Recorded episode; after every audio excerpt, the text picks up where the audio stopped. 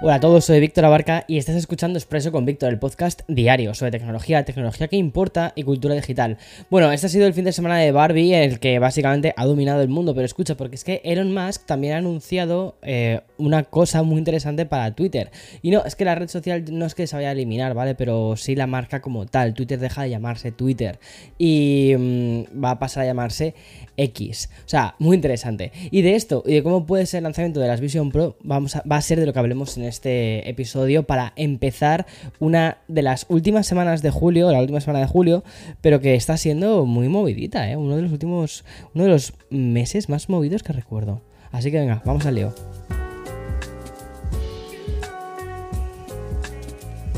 This episode is brought to you by Shopify.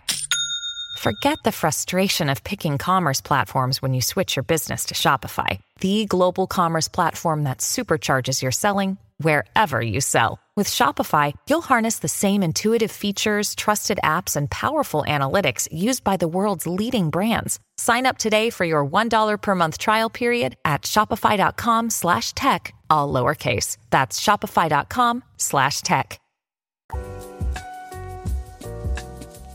No sé si tú estás ya un poco con la mentalidad puesta en las vacaciones. O sea, yo sí, eh, al menos. Yo al menos tengo la mentalidad puesta. O sea, tengo como mi, mi, vista en decir, ok, necesito otro micro descanso. Ya sabes que hace como un par de semanas me tomé un descanso. Necesito como otro pequeño descanso, al menos porque en Nueva York estamos en temperaturas de infierno absoluto.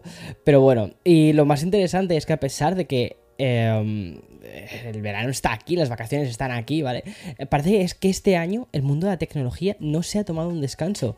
Y es que la primera noticia nos la encontramos en Twitter, esa aplicación a la que vuelves cuando has terminado tus, tus, vacaciones o simplemente después de un fin de semana relajado en la playa y necesitas ponerte al día de las cosas. Bueno, pues lo que ha sucedido hoy lunes, ¿vale? Después de haber vuelto de la playa y ponerte al día de tus cosas, es que la aplicación ha cambiado el logo y también, escucha, también ha cambiado hasta el nombre. Y no, no estoy exagerando, esto es lo que literalmente ha pasado en la red social que maneja Elon Musk. Y es que durante el día de ayer, el domingo, ¿vale? El propietario de la compañía publicó el siguiente mensaje en su perfil y dijo, si, se publica un logotipo X, ¿vale? Una X, lo suficientemente bueno esta noche, lo vamos a publicar en todo el mundo mañana. Y efectivamente, eso, es, eso ha sido lo que ha sucedido. Y es que hoy si abres Twitter desde la versión web, no desde la versión de la aplicación, puedes ver cómo Twitter se ha empezado o ha empezado su transformación en lo que él ya dijo que iba a ser la nueva red social que se va a llamar X. Sí, Twitter va a dejar de ser Twitter, ¿vale? En cuanto a naming, para llamarse X. Y el primer paso ha sido eliminar el icónico pajarito y convertirlo en una X, una X estándar, una X sencilla. Y en otros mensajes, el propio Elon Musk confirmó que pronto nos vamos a despedir de la marca de Twitter y que poco a poco también nos vamos a despedir de todos los pájaros de la red social, en, alusión a la marca que conocíamos a día de hoy. Y es que la compra de 44 mil millones de dólares por parte de Elon Musk ha traído muchísimos cambios y casi todos, la verdad es que decir que a peor, pero no podíamos esperar a que la marca fuese incluso a ser sustituida, porque al final dices, estás comprando una red social súper grande y no solo estás comprando la cantidad de usuarios que tiene, sino también la marca que tiene. Bueno, pues eh, esto parece ser que la parte de la marca ha sido lo que menos le ha importado y que se la ha cargado y la ha convertido en una X genérica.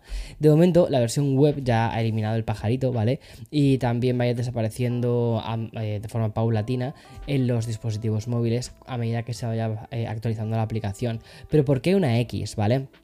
Bueno, pues básicamente X es la startup bancaria súper importante, startup bancaria de Elon Musk que cofundó en 1999. Además, su reciente anuncio de una compañía de inteligencia artificial también ha sido bautizada como XAI. Y el holding al que pasó a formar parte Twitter también recibe el nombre de X Corp, X Corp. O sea, todo va con el nombre de esa X, ¿no? Aún así, este rebranding nos parece bastante arriesgado en plena tormenta perfecta que combina el caos de Twitter Blue, los constantes cambios, la huida de anunciantes, la caída de ingresos y hasta la aparición de threads. Y por el contrario, ¿vale? Otras voces creen que puede servir para hacer una especie como de reset cultural, social y estratégico para la empresa. Algo parecido al cambio de, naming, ¿no? De Facebook a Meta. Y que sirvió un poco para limpiar el, el digamos, el mal nombre que tenía ya la compañía que dirige Mark Zuckerberg. Aún así, de todos modos, hay que decir que Facebook nunca ha terminado de levantar cabeza. Y hasta aquí, ¿vale? La primera gran noticia del día y de la semana, yo creo. Y ahora la pregunta es: ¿con qué nos vamos a despertar mañana en X? Se me hace súper raro eh, empezar a llamarlo X y no Twitter. Bueno, ¿y mm, qué podemos esperar de los grandes desarrolladores eh, para las Vision Pro? Bueno, pues eh, de momento nos podemos, podemos esperar una cosa, y es que Netflix de momento no va a estar ahí con una app especial.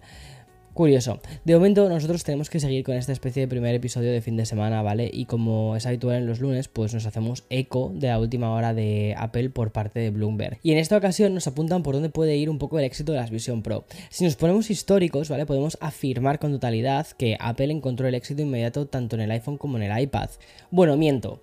El iPhone sí que es cierto que generó como muchísimo hype inicialmente, pero las ventas no fueron tan altas. El iPad, que salió unos años más tarde, como ya se sabía el, crecimiento que tuvo el iPhone, el iPad sí que empezó bastante más fuerte, aunque luego no creció tanto como el, como el iPhone. El iPhone, bueno, ya, sabes, sabes en qué, en qué, eh, mm, en qué se ha convertido, ¿no? En prácticamente la gran parte de la totalidad de, de casi Apple. Es iPhone. Bueno, y más cositas, y es que al final los desarrolladores una cosa que hicieron fue abrazar estos dispositivos con el lanzamiento de millones de aplicaciones. Importante, no desde el primer iPhone, ¿vale? A, partir del siguiente, porque el primero no tenía una tienda de aplicaciones como tal. Pero mm, al final lo que sucedió es que se originó una industria, que era la industria de las propias aplicaciones. Sin embargo, si echamos un ojo a la Apple Store del Apple Watch, encontramos como gigantes como Twitter, Meta o Uber no existen ni siquiera a día de hoy. Y algo parecido ocurre con la tienda de Apple TV. De hecho, en territorios como Europa, las tiendas de Apple Watch apenas alcanzan el millón de usuarios activos mensuales. Y si comparas con el iPhone, iPad o incluso el Mac, encontramos 130 millones de usuarios activos mensuales. Bueno, esta es la premisa inicial, ¿vale? Que planteamos que puede ocurrir con la Vision Pro. Pero se sitúan más hacia el lado del iPhone o se van a situar más hacia el lado del Apple Watch. ¿Cuántos desarrolladores van a abrazar estas nuevas aplicaciones de las Vision Pro? Ahora mismo, desde Bloomberg, apuntan a que los desarrolladores tardarán en crear aplicaciones para las Vision Pro. Es lógico. Y uno de los motivos lo podemos encontrar fácilmente. O sea, básicamente es que el precio por el que se va a lanzar el producto hace que sea más inaccesible. A mayor precio, menor base de usuarios iniciales y por lo tanto un menor retorno económico. Va a haber muchas empresas que digan, mira, yo es que todavía no quiero meter dinero en desarrollar algo para este, para este nuevo dispositivo porque no lo va a tener tanta gente, no va a llegar a un mercado masivo. Sin embargo, en el otro lado de la balanza podemos encontrar un poco el equilibrio y es que, como señala en Bloomberg, será relativamente sencillo convertir las aplicaciones actuales en aplicaciones compatibles con Vision OS. Lo que debería ayudar bastante en todo esto es que en la tienda de aplicaciones de las Vision Pro el mismo día, ¿vale? Ya tenga sus versiones compatibles porque son conversiones de, la, de iPadOS curiosamente. Bueno, tal y como señalan en la información, ¿vale? Cuando las Vision Pro salgan al mercado, lo van a hacer con tres tipos diferentes de aplicaciones. En primer lugar, van a estar las aplicaciones de iPad y iPhone que se van a ejecutar como una ventana dentro de Vision OS, es decir, que no habría un trabajo extra por parte del desarrollador, directamente lo que es, tú accederías desde la tienda de aplicaciones de Vision OS, accederías a mm, poder descargarte la versión de iPad o la versión de iPhone y después habría las aplicaciones de iPad que sí que estarían convertidas, que se ejecutarían como una aplicación nativa de Vision OS. Y ya por último, el plato fuerte, ¿vale? Las aplicaciones nuevas que van a estar diseñadas especialmente para Vision OS. Yo creo que estas, este, digamos, este tercer plato va a ser el el más difícil, sobre todo al principio. En Bloomberg creen que podemos contar con aplicaciones de este estilo, como por ejemplo la de Disney, que ya dijeron que sí, que iba a estar la de Disney Plus, y mm, que por cierto además vimos en la presentación, pero también podríamos esperar la de Prime Video y otras compañías top que se han comprometido con las Vision Pro, que, mm, que en las que deberíamos encontrar, por ejemplo, Microsoft y también Zoom. Yo creo que Microsoft va a ser un muy buen partner para, para Apple en todo el desembarco de las Vision Pro. Sin embargo, según señala la información, Netflix va a pasar de desarrollador una aplicación específica para Vision Pro, al menos inicialmente.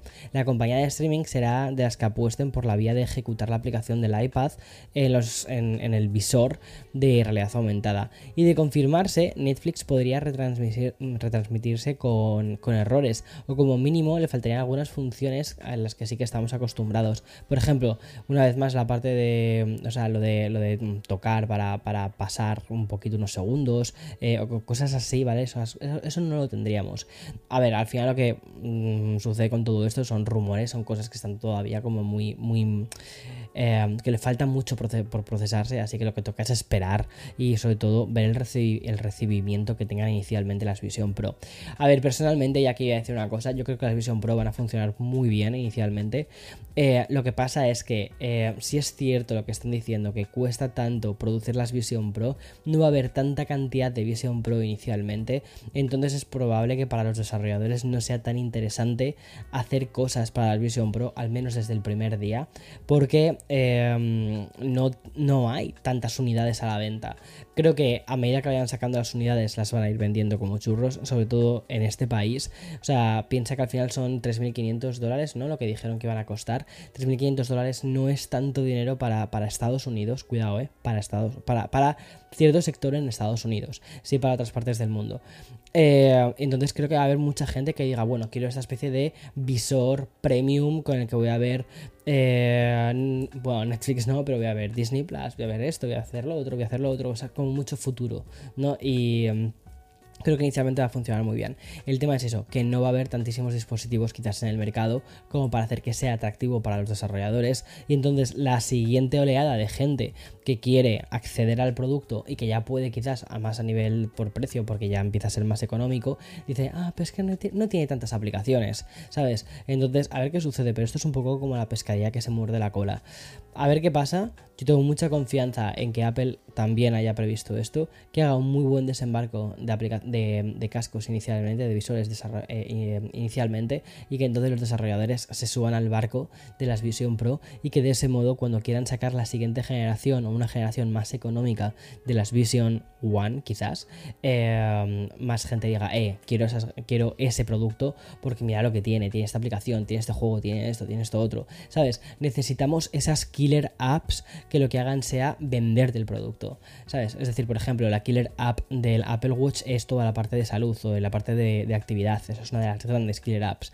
Las killer apps del iPhone, bueno, pues son un montón de aplicaciones, pero entre ellas está, para mí, yo creo que es iMessage, al menos te digo de nuevo, en este país, iMessage es uno de los motivos por los que la gente sigue utilizando un iPhone. Entonces es la killer app del iPhone junto con FaceTime. Y um, luego tienes todas las aplicaciones y demás, pero esa es la killer app. Entonces necesitamos una killer app o un par de killer apps para las Vision Pro que sea lo que realmente haga que la gente diga, quiero eso, quiero ese producto, quiero ese visor y lo quiero mm, llevar, y me lo quiero llevar ya aunque cueste 3.500 dólares.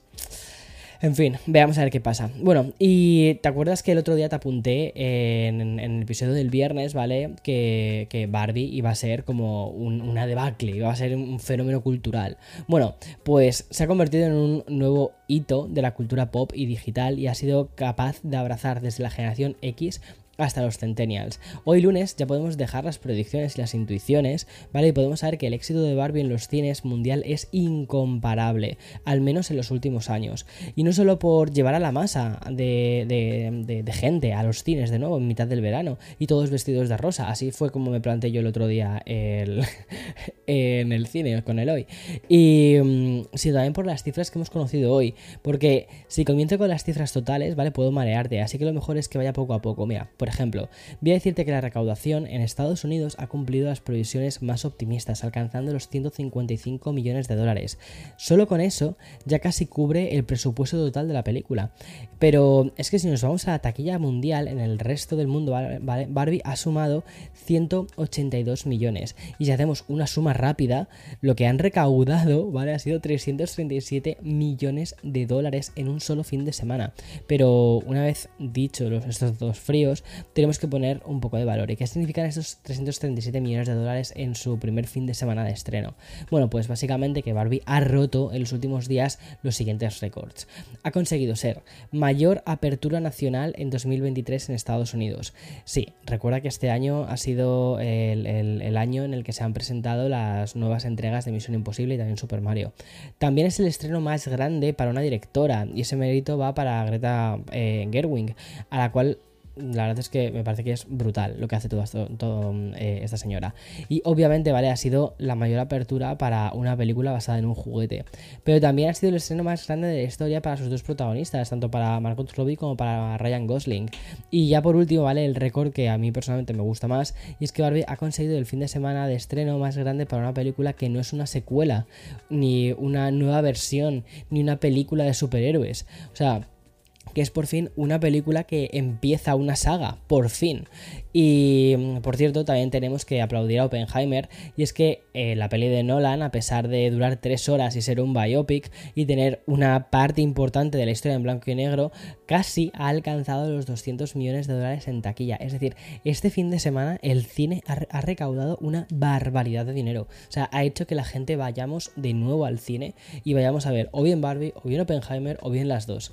Y eso me parece una fantasía.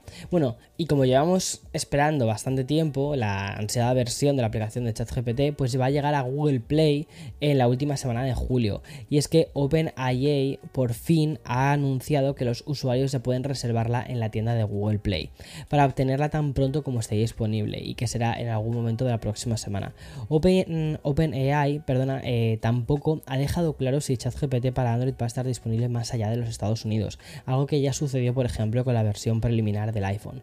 De todas formas, ya sabes que estos lanzamientos se expanden muy rápidamente por el resto de países y territorios y que al final es cuestión de días que empiecen a aparecer en el resto. Y si eres usuario común del chatbot de OpenAI, ya sabrás que podrás acceder desde el teléfono móvil a la versión del navegador, pero el uso y la experiencia no son demasiado cómodas desde, desde, el navegador. Em, y sin duda yo creo que cuando, o sea, bueno, de hecho cuando llegó a iOS, pues em, fue, se hizo una experiencia mucho más cómoda y era cuestión de tiempo que apareciese también dentro de, Android. Este anuncio además complementa bastante lo que comentamos el pasado viernes, el que em, se anunció que los usuarios premium de ChatGPT ya pueden disfrutar de un ChatGPT con capacidad de memoria. Es decir, que el chatbot va a ser capaz de recordar lo que le has ido contando anteriormente, eh, las conversaciones que le has contado anteriormente, y además va a crear un perfil de usuario con el objetivo de poder darte unos mejores resultados mucho más orientados a lo que tú estás buscando. Eso me parece muy interesante porque al final lo que vamos a tener en nuestros teléfonos móviles son súper eh, asistentes, yo creo. O sea, incluso más potente que, que, Google, más potente que Siri, más potente que Alexa. O sea, vamos a tener súper asistentes. Me parece muy curioso. En fin, hasta aquí este episodio de lunes 24 de julio del 2042, que es broma, 2000, ¿en qué, año estamos? 2023. Y seguimos en 2023, ¿en serio? Pues parece que sí. Bueno, hasta luego. Chao, chao.